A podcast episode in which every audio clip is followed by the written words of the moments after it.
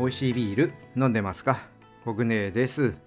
えっとね今週はですね週末に日本とアメリカのオレゴン州のブルワリーさんのコラボレーションイベントフットトゥ富士があるんですよね。あの渋谷で行われるんですけどもそちらにね行っていきたいと思っております。私はね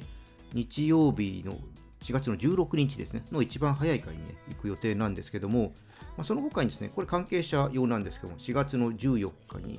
あのアメリカの方のね、ホップの、ま、研究者とか、そういう方をお招きして勉強会があるんですけども、そちらね、メディアとして招待をね、いただいているのでね、そちらの方、ちょっとね、聞いてこようと思ってます。こちらのイベントはですね、2018年かな。最初にアメリカの方で行われてで1年ごとに日本とアメリカね交互にやってるんですけども、まあ、コロナがあって途中数年ね、えー、中断があって去年からまたね再開しています。去年はねアメリカでやってで今年が日本ということで、まあえー、4回目になりますね。ちょっと興味のある方ね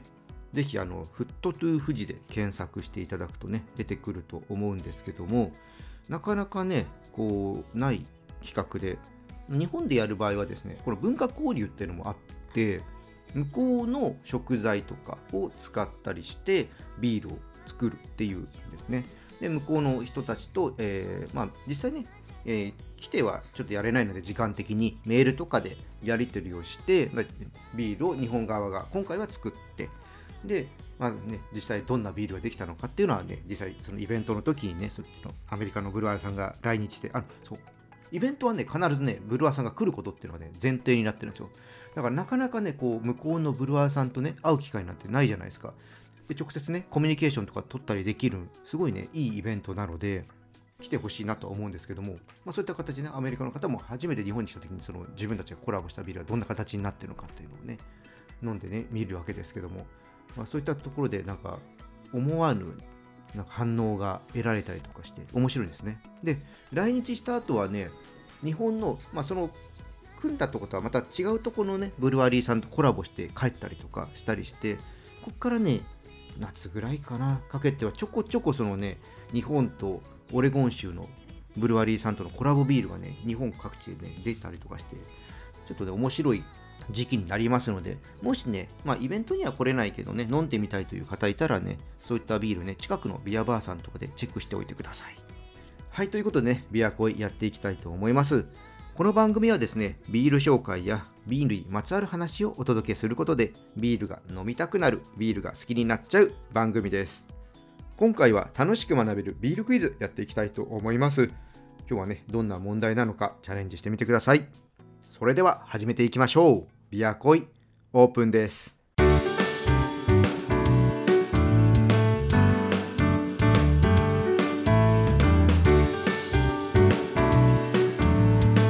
ールに恋するラジオ。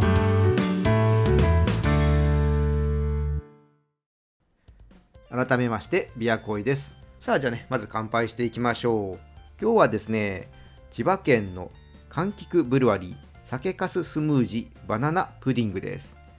こちらは限定種伝承菊の酒粕山田錦らしいんですけども、まこちらと、え、バナナピューレをメインにカスタードクリーム等をミックスしたものになります。ジューシーでフルーティーな酒粕と濃厚な味と香りのバナナそして相性のいいバリナを強調するためのカスタードクリームを合わせることでバナナプリンをイメージした濃厚でとろっとしたデザートビールということですね。酒粕の甘さとバナナの甘さって確かに、合いそうですね。これちょっとね、楽しみです。あの、スムージービールね、まあ、そんなに飲んだことはないんですけどね、ちょっとこれはね、飲んでみたいなと思ってね、買っちゃいました。じゃあ早速ね、飲んでみたいと思います。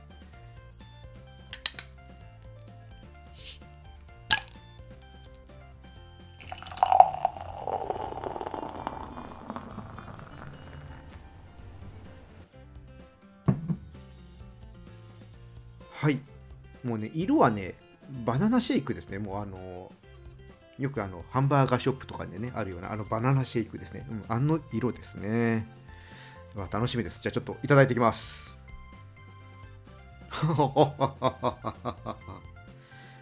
美味しい。うん好き。あの軽い酸味のあるねバナナシェイクっていう感じですね。でちょっとね微発泡でね酒粕の粒があるんですよ。だからそのまた粒感がいいですね。あの発泡の甘酒飲んでる感じかな感覚としては。うん。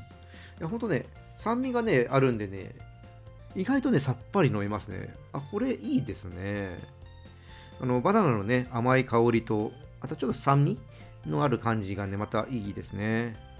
うん。まあ大人のシェイクと言ったらいいのかな。うん。本当ね飲みやすいですよ。うん。うんスムージーってやっぱちょっとねこのドロッとした感じと甘ったるさがあってまあ一杯飲むにはいいかなっていうところ。まあ一杯って言ってもあの350ちょっと厳しいものもあったりして250ぐらいでいいかなっていうのが多いんですけどもこれはなんか、うん、1本もうすぐ開いちゃいそうですね、うん、好きです。うんこれはなんかなんだろうな食事とかに合わせるんであればマフィンとか。マドレーヌとか。まあそういったお菓子がいいかな。あカレーとかもありかもしれない。あのラッシーのような役割とか果たしてくれそう。うん。ちょっと試してみたいですね。本当でくどくなくてね飲みやすいです。まああのー、そんなにねたくさん飲んでるわけではなくてちょっとイメージもあるんですけどもねこういったくどいイメージがあった中うん、こういうすっきりさのあるスムージーだとまた飲んでみようとかまた飲みたいなって思う人がね増えるんじゃないかなって思います。特にちょっと私みたいにちょっと年齢少し高めの人間はさっぱりしたものを求めたくなるので そういった方もねあこれだったらまたスムージー飲んでみようかなって思うんじゃないかなって思いました。はい、でこちらの商品ね、ちょっと残念ながら今はね、売り切れになっちゃってます。ただですね、柑橘さんはあのスムージービールよく作ってらっしゃるので、これ以外にもね、飲める機会っていうのはね、あると思います。見かけたらぜひね、飲んでみてください。はい、じゃあここからは楽しく学べるビールクイズです。このコーナーはビールの世界に足を踏み込んだ人がもっと楽しくなる知識が身につく問題を出していきます。今回はですね、香りについての問題です。じゃあ早速ね、問題の方出していきます。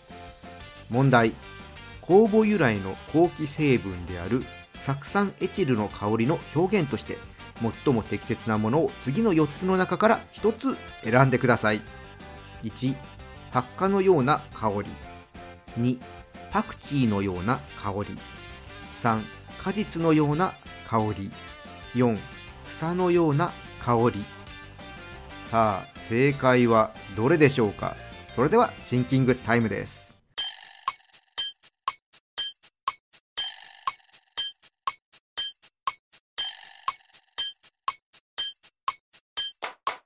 答えは決まったでしょうか？正解の前にもう一度選択肢をお伝えします。1発火のような香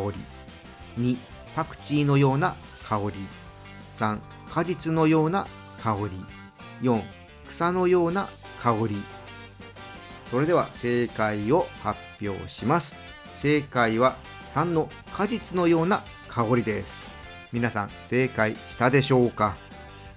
このね酢酸エチルっていうのはパイナップルのような果実臭があって、まあ、実際にこれパイナップルとかバナナとか、まあ、そういう天然の果実油にも含まれているものだそうです。で、ね、過剰にねちょっとこのビールの中にビールというかねお酒ですかね含まれると、え、セメダインとか除光液接着剤のようなね匂いに感じられるものだそうです。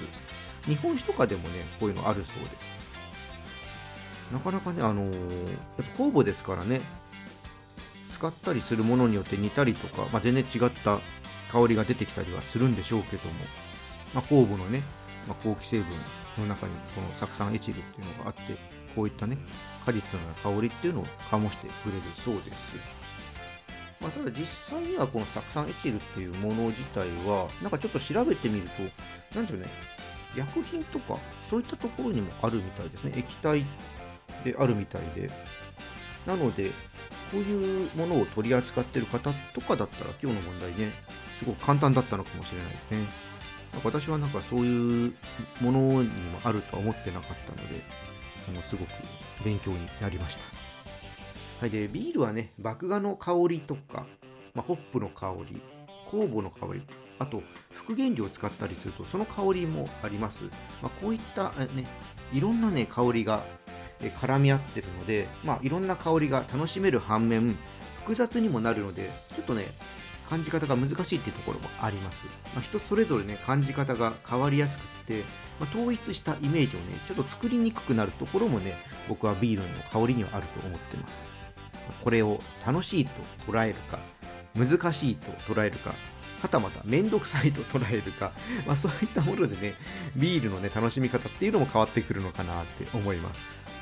はいということでねまたビールにねこれで詳しくなったと思います。ビールクイズに挑戦していただいてどんどんビールに詳しくなってください。以上楽しく学べるビールクイズでした。